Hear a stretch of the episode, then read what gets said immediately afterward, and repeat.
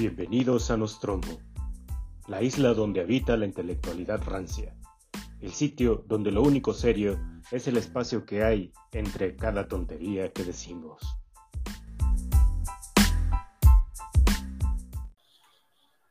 Buenas noches, buenos días, buenas tardes, ¿cómo estamos todos? Esperemos que, nos, que se encuentren muy bien allá en Tlaxcala, en Topolobampo, en Sudán del Sur y en Tamaulipas, los que queden por allá. Buenas noches nuevamente, insisto, bienvenidos a este su bonito espacio polvoriento, donde todavía no nos llegan ni los Oxos, ni los Sevens, ni la luz, ni la cuarta transformación. Eh, hoy vamos a hablar de, un asunto ahí que anda como muy en boga, o por lo menos estuvo un, ratito como en trends, esta onda del, este, del rosa pastel, de la, de la cuestión, pues bastante, ¿cómo decirlo? De una, manera bastante existencialista, en la que uno aplica esa la de yo pongo y Dios dispone. Sí. Entonces, pues bueno, vamos a andar, vamos a andar hablándoles de eso. Como siempre me acompañan mis queridísimos amigos, el, el, mi queridísimo amigo Abraham, el Jimeno Sariñana del, del caminero. Ah. buenas noches. ¿Por qué Jimeno Sariñana? No mames. Y también tenemos a, a, nuestro querido Juanga de la, de la voz aterciopelada de Iztapalapa. ya, se manchó más contigo. Se estoy, tan, soy tan madreado que ni te voy a decir nada. Buenas noches, señores. Comenzamos, así que le cedo la palabra a mi queridísimo eh, Velanova. Abraham, dale. bueno, pues yo definiría este tema como el, trend eh, de TikTok de los millennials y los centennials que eh, llegaron antes de la pandemia a concluir una etapa profesional, de concluir estudios o lo que tú quieras, y, justo como que se juntaron muchas circunstancias que hicieron como que el más doloroso para el grueso de la población este tren, ¿no? Porque era como ejemplificar en un video un antes y un después de todo lo que eh, planeaban o las metas que tenían en el mediano y corto plazo y pues que no pasó a mayores, ¿no? Que simple y sencillamente la vida dio las vueltas que siempre suele dar y como que hay una especie ahí de intolerancia a la frustración muy marcada, ¿no? De esta generación. Y aparte como que el, mucha gente se clavó en el asunto de que es como eh, el tren del fracaso y la, la, depresión y la ansiedad, ¿no? Eh, y pues no sé, ustedes si tienen algo que, alguna opinión que tengan al respecto de ese trend y ahorita ya nos, seguimos con la meritocracia, ciclos de pobreza y todo lo que a lo mejor se junta, ¿no? Eh, o lo que lleva a esta coyuntura. Híjole. Don Poli, ilumínanos. Pero mira, sería la verdad demasiado hipócrita de, hablar de, ese asunto desde una perspectiva o por lo menos nosotros tres sí nos estamos viendo mal, pero es todo porque elegimos carreras sin futuro, ¿no? Entonces, perfectamente. ya sabíamos perfectamente. Sí, sí, sí, no hay autoridad moral, ¿no? exactamente. Ajá. Que no iba a, que no iba a pasar más, o sea, desde que entramos al primer semestre sabíamos perfectamente que estábamos destinados al fracaso o que por algún golpe de suerte íbamos a terminar como enfermeros en, el, en la Gineco 4 del IMSS, ¿no? Yo nada más digo, ¿no? Ajá. Pero justo, o sea, fíjate que a mí me, causa curiosidad el tren. O sea, más allá por la nostalgia de, de como decir, yo quería esto y en realidad pasó esto, ¿no? La, primera vez que yo lo vi fue precisamente con eh, un video de una chica que creo que quería ser actriz o bailarina y terminó trabajando en el Oxxo. Ajá. ¿Sabes? terminé trabajando en el otro, entonces ahí fue donde dije, oh, pero entonces me, sí me hizo pensar en esta onda, pero sí, pero pensé más en, en, cómo han cambiado las condiciones materiales y cómo a final de cuentas la sociedad se ha transformado de una manera que en realidad lo que, lo que cuenta ya no es una, una situación de, mm, de, de entenderte como un sujeto social, sino más bien de transformarte y darte cuenta de que en realidad ya eres una, un, un número tal cual, ¿no? Y, si no tienes la capacidad de dedicarte eh, precisamente, eh, ¿cómo se llama?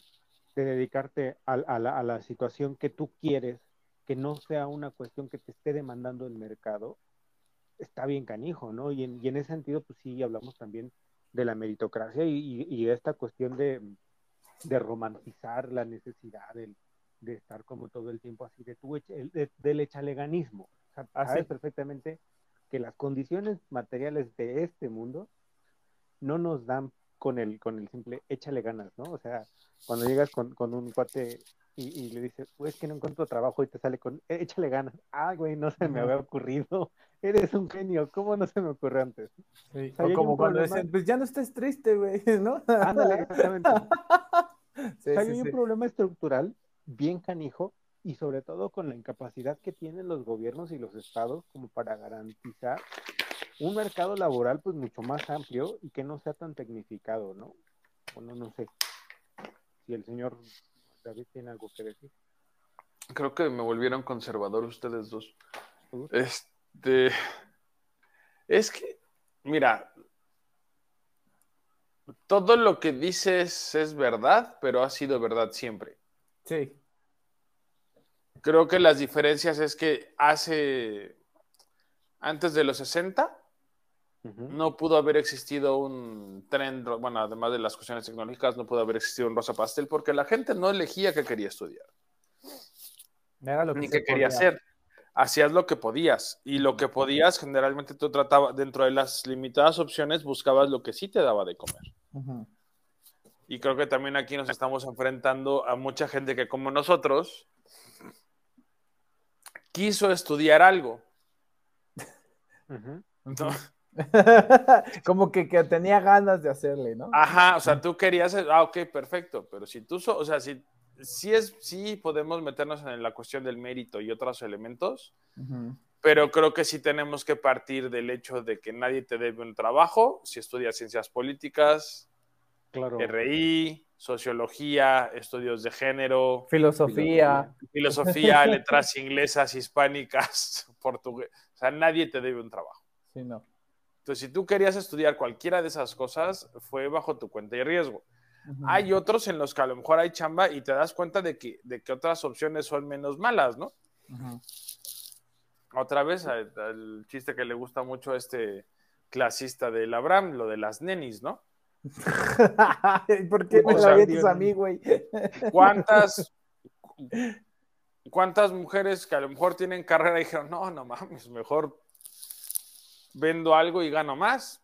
Ajá. Y ¿O cuántos hombres optaron por, no, sabes qué, güey, mejor deja, veo a qué otra cosa me dedico? así es, la- o sea, creo que hay más bien lo que estamos viendo son los primeros fracasos de la vida de estos chicos, que antes tú Sí. nomás los tenías y te tragabas el orgullo, Sí. ¿sí? porque ninguno empezó siendo gerente, es más, ninguno es gerente. No. No. Por, por eso les digo que estoy como, yo estoy como conservador en esta parte. Pero, pero Pero- fíjate que en ese sentido está señalando una, una cuestión bien interesante. También es la precarización del trabajo. A eso sí. Eso sí, eso sí, eso sí. Porque al final de cuentas, ok, tú dices, a ver, ¿qué me conviene más? Eh, Con, con- con base en, el- en el mismo mercado, joderme en un horario laboral de 9 a 5, 7 de la tarde, en una, metido en una oficina, que me va a dar y me va a generar un sueldo medianamente bueno, vamos a suponer de unos que te gusta 10 mil pesos al mes. Pues O- ya, ajá. dedicarme al comercio, donde pues, sé que... O pongo un podcast a ver o si... pongo- ajá, exacto, o, o este, o subo podcast a Spotify, ¿no? Exactamente, Ajá. este, donde sé que posiblemente pueda sacar un poco más. Entonces, esta situación donde, donde precisamente, como bien lo señalas, el tener una carrera ya no te garantiza un, un nivel de vida, digamos, más o menos asequible, como sí lo hacía en otro momento. pues, que siempre entonces, dependió de la carrera, ¿eh? Sí, Sí. Obviamente, porque pues digo, el- el- Porque- el- mira, el asunto, por ejemplo, y una de las cosas que, que también hay que señalar, es que también hay carreras sobresaturadas, lo sabemos perfectamente, ¿no? Entre medicina, derecho. O sea, tú levantas una piedra y salen un montón de abogados y guitarristas por todos lados. Porque, porque que neta así es, ¿no? O sea, ya hasta parece que los hacen en serie a veces. Menos, Ah, y- menos a mi abogada, saludos a Idep, que la neta es que mi abogada es una chingona.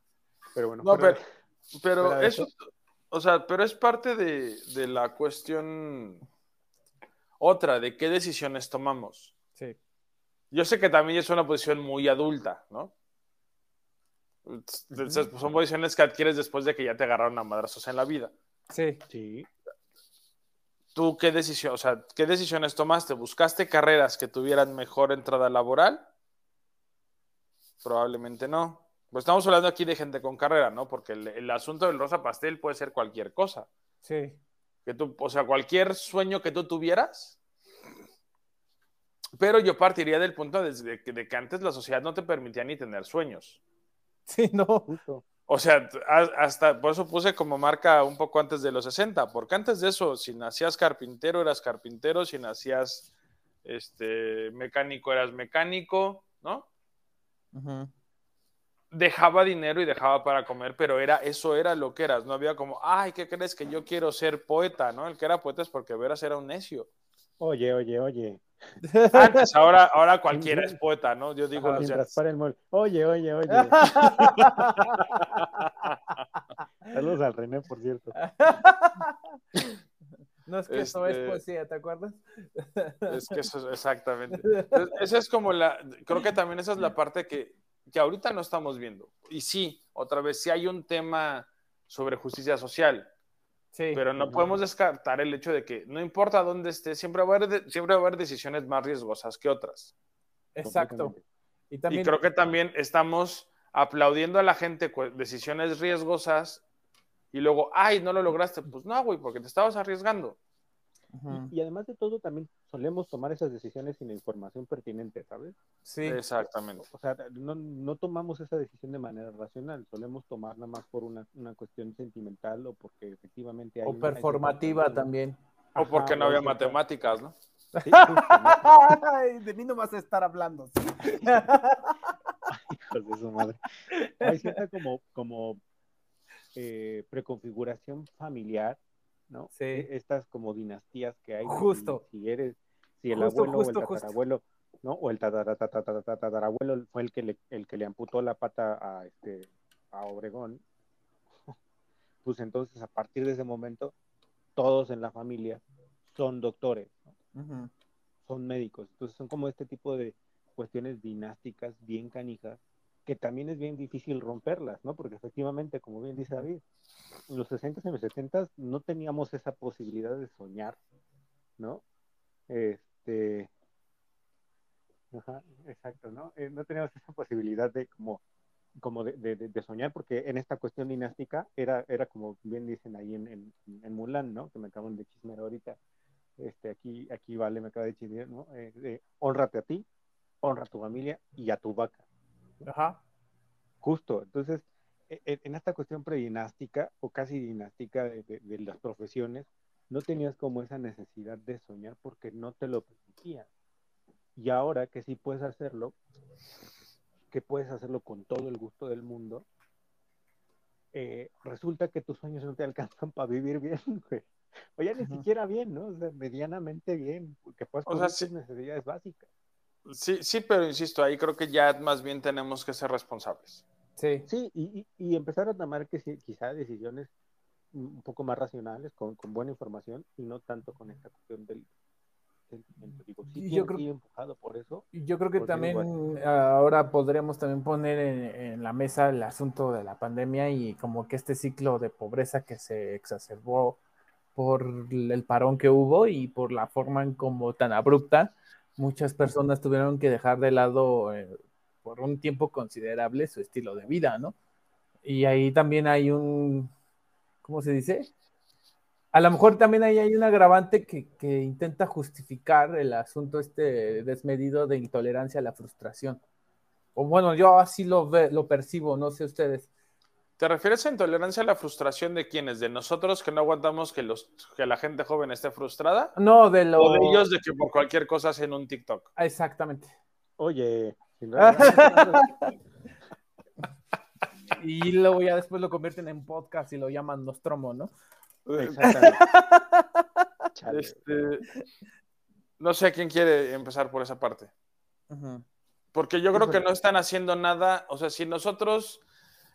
Mira, por un lado creo que somos muy hocicones. Sí. ¿No? Porque lo cierto es que nosotros no salimos llorando en cámara porque no teníamos cámara. Porque no había celulares en ese entonces. Porque esto no existía. Entonces lo que hacías era, te, o sea, te, te decían que no, que no entraste a la universidad o que no pasaste el examen o que no, o que no te estaban ofreciendo el puesto de gerente, sino el de cajero. Y, y, te, y te enojabas, te salía la lagrimita de Remy, te ibas, te ponías la peda con tus cuates y mentabas madres. y, te inventabas Ahora sí. ¿no? O sea, ¿Eh? y les decías a tus cuates, no soy cajero, soy gerente de cobranza. Esa, ajá, lo, ajustabas, ¿no? Porque además habías aceptado el trabajo porque lo necesitabas. Sí. Claro. Pero si hubiéramos tenido la tecnología que hay ahorita, nos hubiéramos puesto a llorar en cámara. O sea, creo que aquí también. ridículo no teníamos. O sea. Eh, eh, justo. Entonces, en ese sentido, creo que también estamos. O sea, hay una ah, socialización de lo privado. Sí. Que creo que no es sana y, tal vez sea uno de los temas subyacentes de esto. Sí.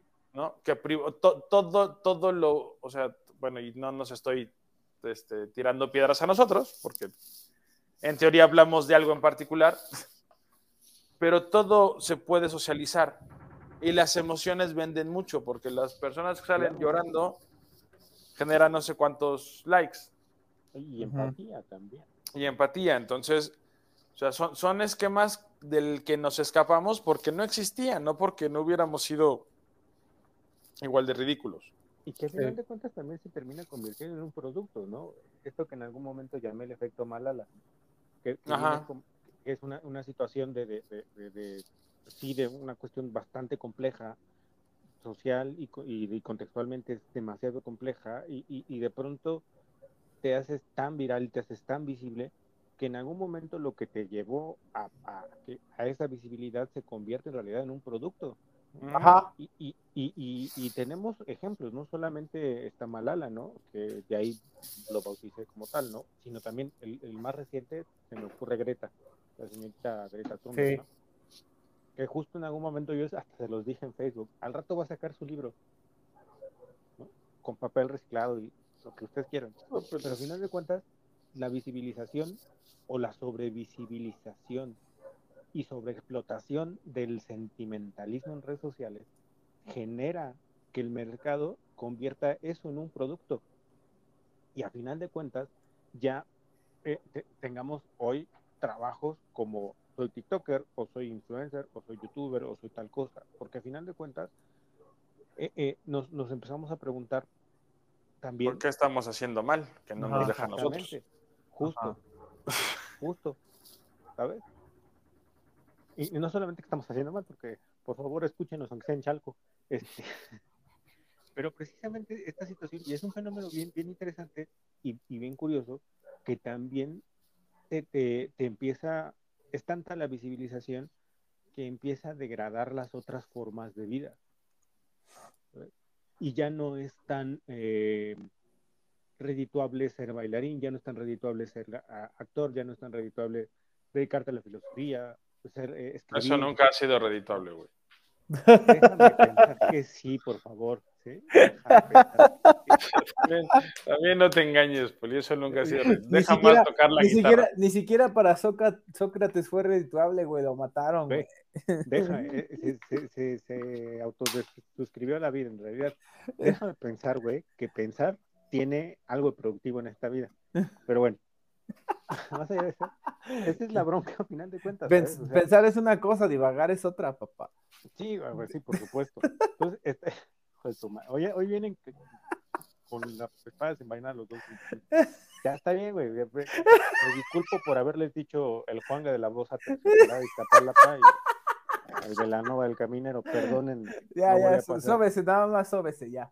Entonces, estamos frente a dos, frente a un problema que en realidad tiene como dos aristas, según yo veo. Por un lado está la, precarización de la chamba, que ahí es donde podemos meter el asunto de la meritocracia y esta idea de que, de que solamente con tu esfuerzo es necesario para poder salir adelante. En realidad, pues no, es como No, güey. Y también está esta otra parte de la socialización de absolutamente todo, como lo dijiste tú, David, ¿no? De la socialización de la vida privada, la socialización de lo privado como un mecanismo para obtener recursos. Ajá. Es decir, tienes la capacidad de convertirte a ti mismo en un producto y venderte Ajá. y, y ser todo lo exitoso que quieras. El ejemplo, ahorita yo creo que se me ocurre más claro y más, más reciente que tenemos, es este asunto de la Casa de los Famosos, donde precisamente eh, gana Wendy y que la primera vez que, que por lo menos yo supe de ella fue del, estamos perdidas. No sé si se acuerdan. La verdad es que. No sé de No, qué chingados viejo, hablas. güey, tú, porque, tú porque ya pasas de los 40, David, entonces entiendo que esa parte, a veces el internet... no- Híjole. La tecnología no es lo mío. Híjole. No, pero yo, mira, yo me enteré de su existencia por esta, porque esta madre es muy famosa y pero a la, al momen- a la fecha sigo sin saber a qué se dedica. Ni yo. Es la primera vez que una mujer general No, mejor invítala al podcast porque no le escucho nada. A ver, espérame, ven. Ya sé. Pues que no te escucharon. Entonces- Entonces, Hola. Hola, hola, hola. Hola chicos, buenas noches. Le decía acá el señor Lucho que, que no me metería como tanto en el tema de Wendy, porque, o sea, sí, pero no.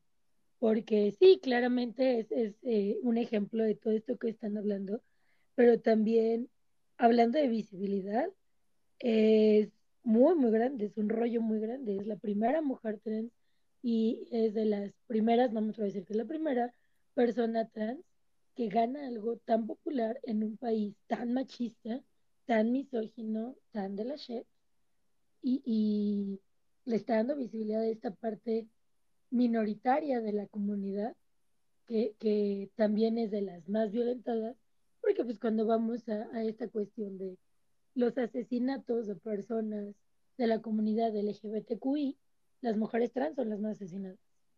Y entonces viene a dar una visibilidad que es increíble. Por eso le decía que yo no me metería tanto en este. Ah, ok. Ya, Eh. perdón, pueden, pueden editar todo eso. No, no te preocupes. No te preocupes. Sí, No. Si no edito mi voz. Ah, y de lo que decías de, de no teníamos vergüenza en mi vida, eran. Ah, sí, por supuesto. Seguimos sin tener vergüenza. Somos unos desvergonzados. Eso es Sí. Siempre, eso siempre ha sido. Eso siempre ha sido. Pero fíjate que, o sea, sí apunta a algo, a algo in- importante la Vale.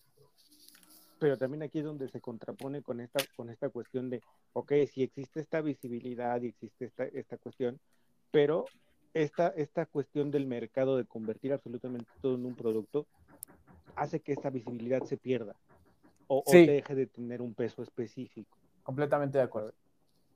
Entonces, ahí es donde precisamente está, el- está el problema bien canijo, porque entonces nos encontramos ante, el- ante la publicidad de lo, de lo privado, en, en- en la que yo tengo el, el control absoluto de qué es lo que sí, qué es lo que no, pero también está en contraposición esta cuestión de que el mercado me toma, me hace un producto y al final de cuentas me termina moldeando, porque si no me ajusto a lo que el mercado me exige, entonces voy a valer madre.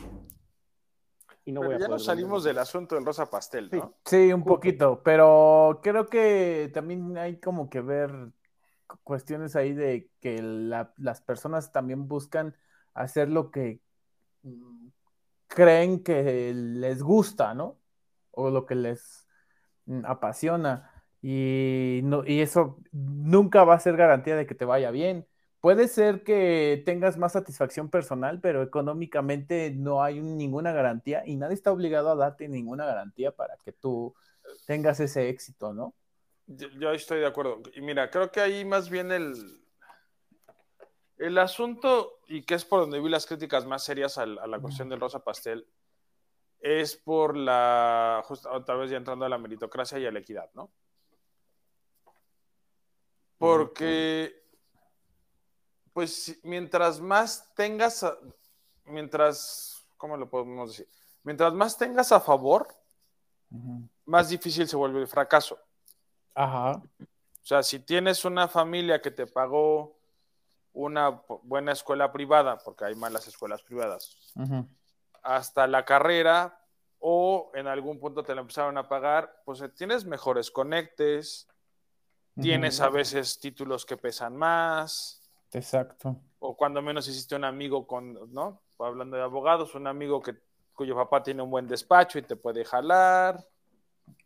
Claro. Este, si tienes una familia de muy buena posición, puedes tener tres, cuatro, cinco vidas distintas, experimentar cosas que te llaman la atención y no importa si fracasas, siempre hay otra opción. O sea, si hay una cuestión de injusticia que puedes tratar de resolver con una cuestión de un, estado de bienestar, sí. con una seguridad social y una educación básica decentes.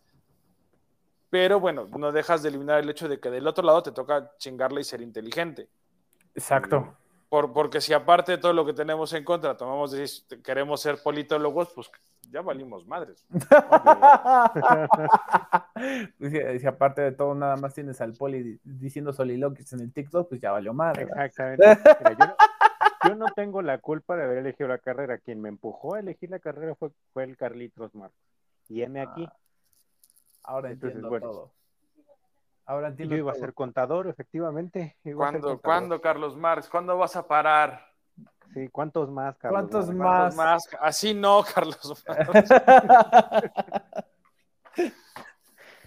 o sea que tantos niños que van a seguir tu camino por culpa de estos libros y textos. Y por culpa de tus podcasts malavidos. Ahora, bueno, entonces ese... Soy el fantasma que anda recorriendo la Ciudad de México. Exactamente. Me parece que, por el lado, o sea, el lado más crítico sería ese. Eh, o sea, en una cuestión social, soñar si, er, si, si no tienes tanto a tu favor es, es muy caro. Sí. Sí. ¿No? Y ahí entramos al, al echaleganismo y, al, y a la meritocracia, pero yo creo que no podemos negar que son necesarios. Y, me voy a poner bien, bien, bien marxista, mis queridos amigos. Digo, para, para seguir en el tenor justo ahorita que comentas esta cuestión de que soñar es, es, es una situación que conviene si tienes las posibilidades, pues yo apuntaría que en realidad este, la posibilidad de soñar es, es, exclusivamente para los privilegiados o para quien tiene las condiciones materiales para poder hacerlo sin tener una consecuencia. No, porque no tendrías tantos TikToks entonces. que mate, señor. es que, ya, o sea, dirijan ustedes el podcast, ya yo me voy. No, no, no, no, es que, no, no, no, era con, yo no sé por qué tú crees que todo lo que digo es contra ti ahorita, Poli, no. O sea, piénsalo. Es muy, velado, Antes sí, antes el sueño era, era de ricos o de locos. Sí, sí. Pero en algún momento todo el mundo, también por eso somos tan infelices cuando ves los números, porque podemos soñar. Ahora, yo prefiero al menos tener la posibilidad de hacerlo. Eh, porque, porque si la opción es un sistema, ¿no? y esta no es pedrada para, para Abraham, pero un sistema como digamos 40, 20, 30, donde lo más que te podías mover era tres cuadras de tu casa si naciste de origen humilde y de test este... De cartón mojado. Y de test de cartón mojado. Yo, prefiero al menos esta opción en la que puedes, porque alguno lo logrará. O sea, alguno puede, alguno puede realmente desarrollar el sistema, eh, este, ganarle al sistema y llegar. Si no, ni siquiera te puedes mover. Claro, perdón, Abraham. Este, es que, a ver, espérame. Mira, justo aquí hay algo bien interesante, ¿no? Porque creo que sí hubo como una especie de apertura a que cierto sector de las clases medias, bajas y medias medias ya tuvieran como a bien tener como más o menos incentivar a sus hijos, pero esto yo creo que fue en, las décadas pasadas, más exactamente como entre los 80s y los 2000s. Creo que lo que exacerba mucho el asunto de la intolerancia, la frustración y la eh, incomodidad que siente el grueso de la población de este margen de edades es el asunto de las redes sociales y cómo hasta cierto punto mucha gente está vendiendo una imagen de soberbia, de éxito, que, muy, poco, que muy poco está conectado con la realidad, ¿no? Que, porque es como que realmente también que las redes sociales hasta cierto punto también nos están exigiendo en un marco o se está creando como una estructura social en el que es como una exigencia que solo muestres la parte bonita de tu vida, ¿no? O la parte exitosa, por así decirlo. Y, eso hace que estos jóvenes pues sí sientan como esa necesidad como de, ay, yo también quiero sentirme así, especial, grande, elocuente, ¿no? Y creo que eso no es tan sano al final de cuentas, o no estamos como, no, no estamos teniendo las herramientas necesarias para explicarle a los jóvenes que las cosas nunca han sido fáciles y que siempre ha habido muchos obstáculos para llegar a, a lo que de cierto modo llamamos éxito, ¿no? Sí, que, me, gusta cómo lo dijiste. Sí. justo. Y en ese sentido, pues el éxito también no es, no es como una, una situación homogénea, ¿no? en, ese sentido, por ejemplo, yo, podría decirles que me siento exitoso. Algunos, algunos me llamarían mediocre, pero pues digo, creo que tengo lo, lo, que necesito y como diría por ahí un, un, buen filósofo, ya sé que no les gusta pensar, pero no, como diría por ahí, deseo poco y lo poco que deseo, lo deseo poco. y, y, eso me hace pensar en realidad que también estamos inmersos en una, en una necesidad de consumir todo el tiempo, todo, de estar todo el tiempo encima de, de, más. O sea, somos, nos convertimos en unos animales insatisfechos. Aunque tengamos y estemos llenos de situaciones, incluso materiales y de cosas que, dentro de lo no material pueden hacernos unos seres humanos plenos y satisfechos, siempre queremos más, ¿no? Entonces nos convertimos más que en un producto también en una, en una cuestión de, un, barril sin fondo de, de consumir lo que sea. ¿no? Pero en este momento yo creo que no es una ambición material, sino que más bien es una ambición de consumir experiencias lo que está llevando a la frustración exacerbada. ¿no? Yo creo que son las dos cosas, ¿eh?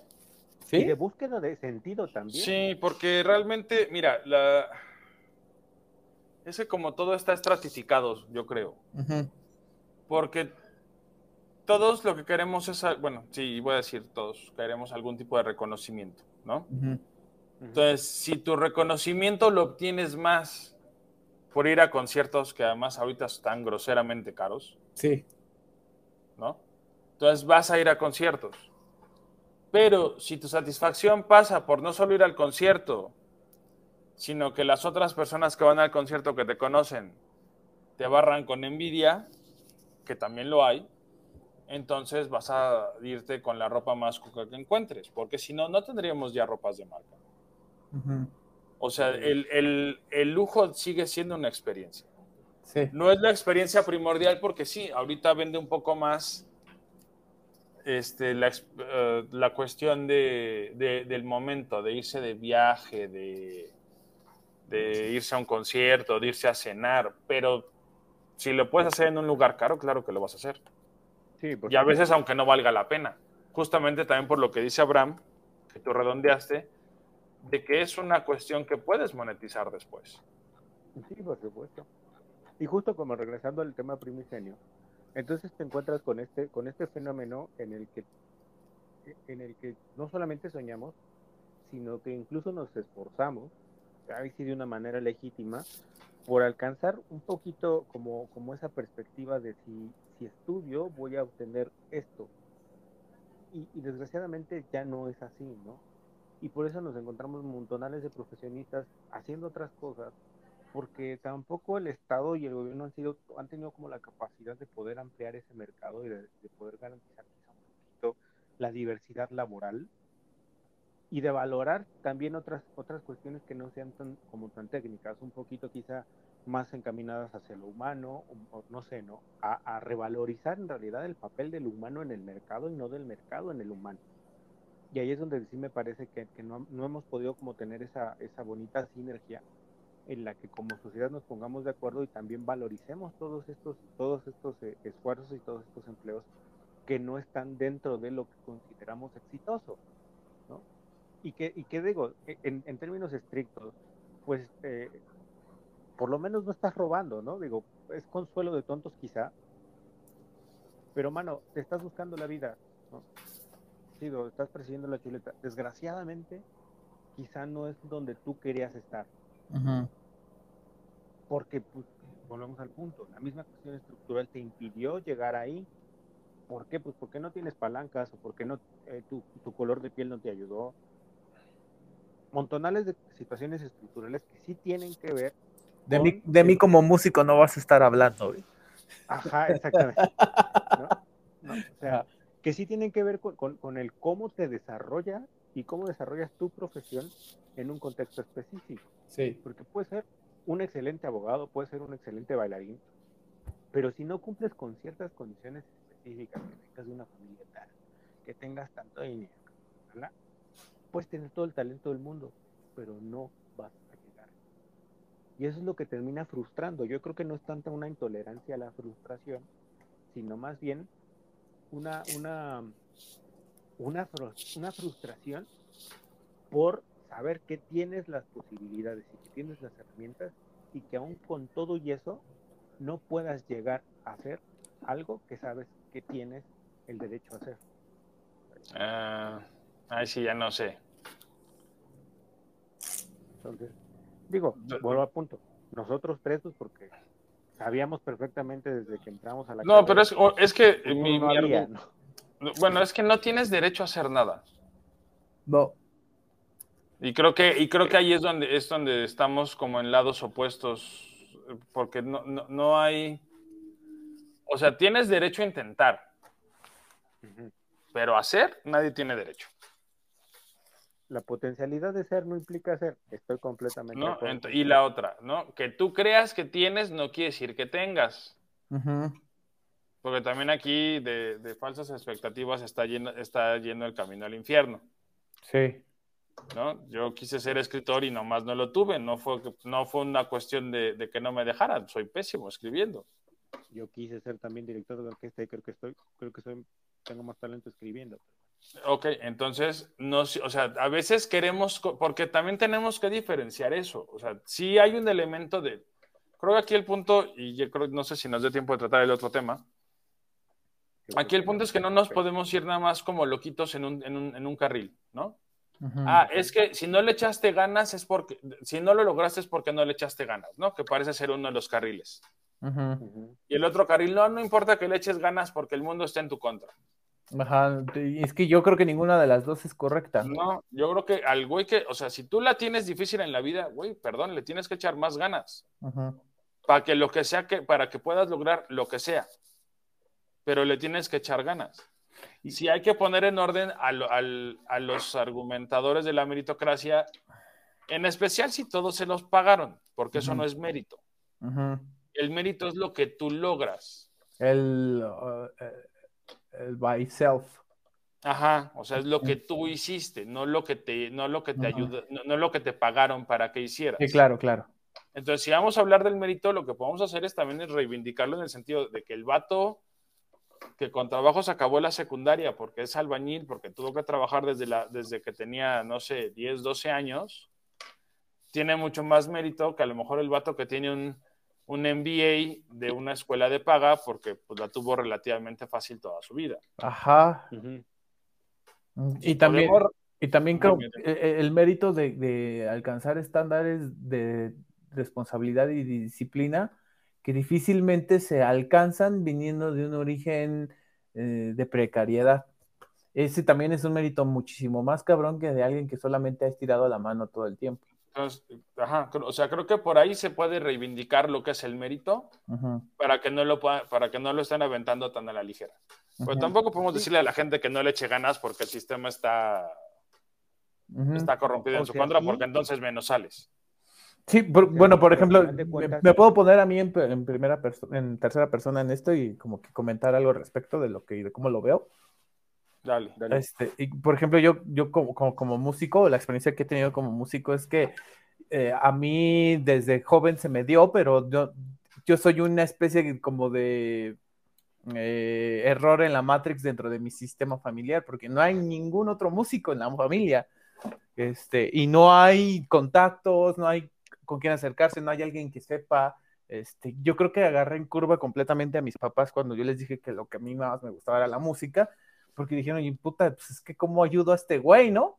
O sea, porque no hay nadie, o sea, no hay un marco de referencia para decir el camino a seguir es este, ¿no? Ya si tropiezas o no lo haces, pues ya es por pendejo, ¿no? Pero yo sí creo que mi mérito y mi satisfacción es que a pesar de no tener ninguna de esas este, cualidades o de no haber nacido en ese entorno, pues yo solito lo pude hacer o traté de llegar, ¿no? Que no tuve ciertas herramientas que a lo mejor en, en, algunos años me hicieron como que salirme del redil y no tuve las herramientas suficientes y, y, no lo pude desarrollar como yo hubiese querido, ¿no? Pero, por ejemplo, a mí lo que me ha ayudado mucho ahorita es que tengo como que herramientas de información que, que poco a poco he ido yo buscando y, y, creo que pues nunca es tarde, ¿no? Sé que también no es tanto de echarle ganas, sino de dar los pasos adecuados con la información adecuada. Pero mucha, mucha gente, mucha gente se pierde en, en, el asunto del echeleganismo, pensando que es como una cuestión como de ir ahorrando en el banco, pero yo creo que más bien no es así, sino que es más bien una cuestión de asimilar cómo son las cosas en un mundo profesional X, ¿no? Y de ver cómo adecuas tu estilo de vida a ese marco profesional. Sí, claro. Muy bien. Te tengo, entonces, mira, tienes toda la razón. Y, me pongo a pensar en lo que comentas, ¿no? Que eres como, como el error en la Matrix o como la oveja negra, porque no hay ningún músico en tu familia. Tengo, una, tengo una noticia, mi querida Abraham, eres adoptado. ok, eso explica ah, muchas cosas. y sí fuiste un error. no, no es cierto, pero fíjate que, o sea, sí, pero volvemos al punto central. A final de cuentas, eso porque en cierto sentido, si, si, si nos ponemos en comparación con otros, tú has tomado decisiones racionales, pero también has tenido el apoyo y hay ciertas situaciones culturales que sí te permite llegar a ese estado. ¿Sabes? Digo, no, no, es lo mismo, perdón que lo ponga así, a, tú que ya tienes tu banda y que ya empiezas como, como a, darte a conocer un poquito en, los barrios bajos. Allá eres, son como, como el bronco del rock y demás ondas. ¿no? sí. a, a, a, un, a un este, chico que veo todos los días en la avenida Chapultepec, que tiene una voz, pero bien buena, bien chida, y está cantando pidiendo limosna. O sea, ¿sabes? Es, esta situación en la que dices, güey, espérate, tiene el talento, pero no tiene las posibilidades estructurales para llegar. Y es ahí donde precisamente yo comento, es, es la precarización del, del, empleo y la precarización del ser humano de tal manera que se está convirtiendo en un producto y que si no tienes las posibilidades o las herramientas eh, mediáticas o, de redes sociales como para darte a conocer, básicamente no existes.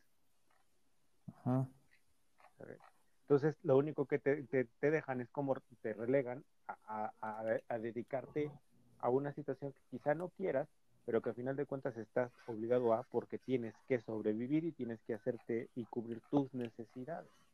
Y ahí es donde entra también esta cuestión de, de, la nostalgia de yo estudié esto, pero terminé haciendo esto, porque pues al final de cuentas tengo la necesidad de comer y la mala costumbre de hacerlo tres veces al día. Correcto.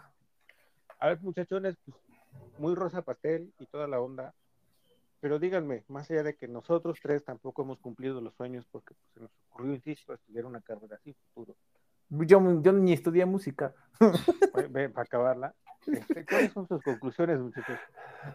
O sea, es, vuelvo, es una cuestión complicada, porque al final de cuentas, en cierto, en mayor o menor medida también es algo que vivimos nosotros, entonces tenemos ahí una situación también, digamos, tanto personal, pero ¿cuáles son sus conclusiones? ¿Para dónde creen que vaya este asunto?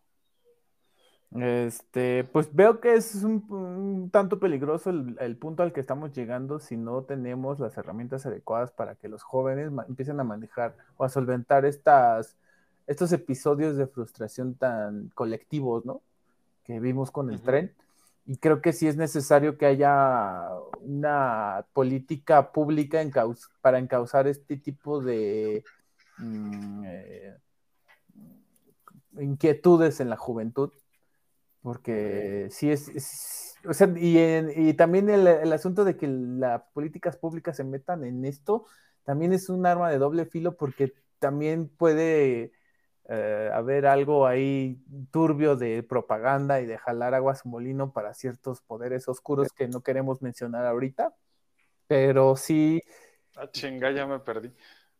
Pues porque se puede utilizar como propaganda, ¿no? También. Bienvenidos Ah, ok. a su podcast. Bienvenidos a su podcast de esoterismo y brujería. Ok, ya, ya, te, ya, ya te entendí. Sí, sí, sí. Termina, perdón. Y pues en, en realidad, pues sí creo que sí ahí debemos hacer el ejercicio de entender cómo funciona el sistema, cuando menos en el país, para eh, pues no generar esta malinterpretación de la realidad, porque es que finalmente lo que yo creo que está pasando con este tren, ¿no? Sí, Y- por supuesto. Pues ya hasta ahí yo llega mi Mi intervención. queridísimo David, Ah, ¿qué nos, qué nos puede decir? creo que estamos jodidos. El mundo es una, el mundo es una mierda, ya lo dijo Enrique dice Paul. Mira, eh, honestamente, yo creo que vamos a terminar.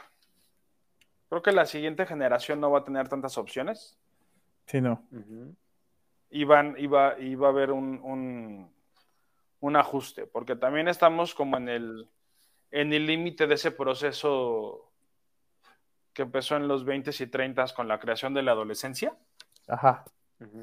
¿no? Y, y la extensión de la juventud, y, y creo que ya no damos más en ese sentido. Por eso también estamos tan frustrados, Sí. Sí, claro. ¿no? Porque podemos vivir de los sueños. Yo creo que la siguiente, el siguiente periodo va a ser un poco menos amable y vamos a tener que, y las generaciones que vengan se van a adaptar a un mundo un poco más, Oscuro y autoritario. más, más duro, cuando menos más duro. Eh, en el Inter sí creo que tenemos, pero creo que aquí mi punto en contra con lo que decía Abraham es que no sé qué política pública puedas aplicar. Sí, yo tampoco. Como no sea educa, porque aquí el punto es, lo único que te puede ayudar a salir de una situación así es una mejor educación. En términos no tuya personal, sino est- están, eh, a nivel federal. Creo que lo que podríamos hacer es ayudar a que se cree una comunidad de personas que empiezan a, querer eh, elegir una carrera. Por ejemplo, a- me acuerdo que antes había una materia en la secundaria que se llamaba orientación vocacional y creo que eso ya no existe, no estoy seguro, pero creo que si eso lo retomáramos de una manera actualizada a las condiciones y al contexto de hoy, serviría de mucho. Más estructurada. Ajá. Podría ser, ahora también yo te diría que creo que tenemos que hacernos a la idea que los 20 son para cagarla. Sí, sí, también. O sea, vivimos tantos años, no, no nos hemos ajustado realmente a la cantidad de años que vivimos actualmente, Ajá. Sí. ¿no? Estamos todavía con una dinámica en la que si bien a los 20 con trabajos e- eres un postadolescente a- en la vida actual, ¿no? Ajá. Ya esperamos también que tengas muchas cosas resueltas porque eso es lo que se hacía antes. Y me refiero antes en las épocas de mis papás y de mis abuelos, ¿no? no porque nosotros ya somos de la época del desmadre. Sí, donde uno nomás nunca, nunca tiene respuestas. sí. Pero tenemos que hacernos a la idea que, si, que con todo lo que vivimos, los 20 las, so- son años en los que la vas a cagar. Sí. Ujú. ¿Por qué? Porque estás experimentando, porque de todas las opciones que hay, estás viendo qué funciona y tu vida ya medianamente razonable va a empezar en los 30. Ajá. Y socialmente creo que tenemos que prepararnos para eso también. Sí. Sí, porque ya te empiezan a doler las rodillas y ya predices huracanes. Ajá, pero es entonces cuando vas a poder empezar a tener trabajos en serio, porque a lo mejor ya encontraste que te gusta, Porque a lo mejor te diste cuenta que la carrera que estudiaste no te gustó, pero, y, este es un caso real, resulta que, te- haces un chingo de varo este, vendiendo uñas de gel, porque ese caso lo conozco. ¿no? O sea, También estudi- conozco uno. Y, y yo no le veo nada de malo a que, es- a, a que ese sea, si eso te da de comer y te gusta, no tiene nada de malo que sea solo que hagas, ¿no? A lo mejor resulta que te tardaste cinco o seis años en armarla de, de abogado y también, pero ya al final lo lograste. O sea, esta- estas son, son de largo plazo y yo sí creo que los 20 van a ser como años ya este, oficialmente de, de frustración, experimentación y error. Sí. Y entonces, Y- 30 is the new 20s? Yo creo. Ok. Del echando Yo a creo perder. que los, los 30 son los 20 de antes, Sí, sí, sí. donde empezabas a sentar cabeza. Sí, por supuesto. Ya, divorcio cinco años después, pero sí. ok. Fíjate que considero que en ese sentido, eh, o sea, el tema es bastante interesante, ¿no? O sea, nosotros sacamos estambre de un hilo, o sea, literal. Porque al final de cuentas, pues, sí te pone en, en- en- en esa posición en la que forzosamente empiezas a examinar tu vida y, y cómo tú tuviste ciertas posibilidades y cómo esta generación se las está viendo un poquito más, bueno, no un poquito, se las está viendo mucho más complicadas para quizá lograr lo que nuestra generación sí logró en algún momento, más o menos bien, o, o el plano no, ¿no? Pero el problema se está, se profundizó de tal manera que yo me parece que tiene que haber un, un punto de quiebre en el que todo esa, toda esa parte se reestructure y, y donde el, el, el asunto de- que comenta Abraham de que deben existir ciertas políticas públicas para cobijar esa parte, sí. No sé cómo, pero sí me parece que en, en cierto sentido el, el gobierno y los estados tienen responsabilidad respecto a eso, porque entonces estás teniendo toda una masa laboral profesional que no estás ocupando y que, y que podría ser eh, eh, pues benéfica, ¿no? Donde también tú como Estado no has sabido establecer las condiciones laborales pertinentes para que toda esa masa laboral que está profesionalizada pueda tener acceso a un, a un, a un mercado laboral digno y que además de todo cumpla con lo establecido en la ley, que ese es otro tema, ¿no? Pero que sí tiene que ver eh, directamente, porque también muchas de las ocasiones en las que como profesional no encuentras o encuentras trabajo, una es trabajo precarizado y es un trabajo donde, pues, al final de cuentas, tampoco vas a, vas a encontrar ese crecimiento laboral que quizá buscabas en algún momento, crecimiento profesional, porque pues encuentras mal ambiente laboral, porque los jefes son unos incompetentes, porque tienes que estar eh, este, explicándoles las cosas una y otra y otra vez, ya me estoy proyectando, perdonen. Pero al final de cuentas es eso, me parece que tiene que existir un punto de quiebre donde podamos aprovechar todos en conjunto, junto con los gobiernos, estableciendo buenas políticas públicas con base en, en- la reestructura de la educación, para que precisamente toda esa masa laboral que está profesionalizada pueda ser utilizada, porque, ok, se pueden dedicar a otra cosa y pueden ganarse la vida de otra manera, pero al final de cuentas también, en términos, y lo veo, y lo veo como administrador público, es eh, eh, si tienes un- una, una gama de profesionales que no están trabajando en lo que estudiaron, entonces estás ejerciendo presupuesto de una muy mala manera, porque no estás generando las condiciones para que precisamente toda esa masa pueda acceder a, una chamba. Y a una chamba de, lo que quieren y lo que estudiaron y, a lo que se quieren dedicar. Entonces es, un problema, me parece que, con, con varias eh, aristas o va- varias ópticas de- dentro de las cuales podríamos como, como atacarlo. Es un problema estructural que me parece que por lo menos en unos 20 años no va a cambiar, me parece que incluso se va a profundizar. Yo estoy hablando que por ahí unos, así ya haciendo una perspectiva medio al al buen cubero, unos 30 años quizá eh, estemos encontrando el punto de quiebre de este fenómeno. Y ya reestructuremos todo dependiendo de cómo se dé también ese punto de quiebre. Pero bueno, más allá de todo eso, esperamos que hayan disfrutado de este bonito capítulo. Este, y mientras nos escuchan allá en Topolobampo, en Tlaxcala, en Sudán, en Sudán del Sur, también escuchen de fondo pues esa bonita canción de Rosa Pastel. Y pues los esperamos por aquí la próxima semana. Nos andamos viendo, nos andamos escuchando. Y eh, nosotros, como somos los, los tres que hacemos esto, nos seguimos dando pena, ¿verdad? Nos seguimos dando asco. Ah, es cierto. Cuídense mucho. Nos mandamos un abrazo y muchas gracias por acompañarnos nuevamente. Y nos despedimos de ustedes. Esto fue nuestro y hasta la próxima.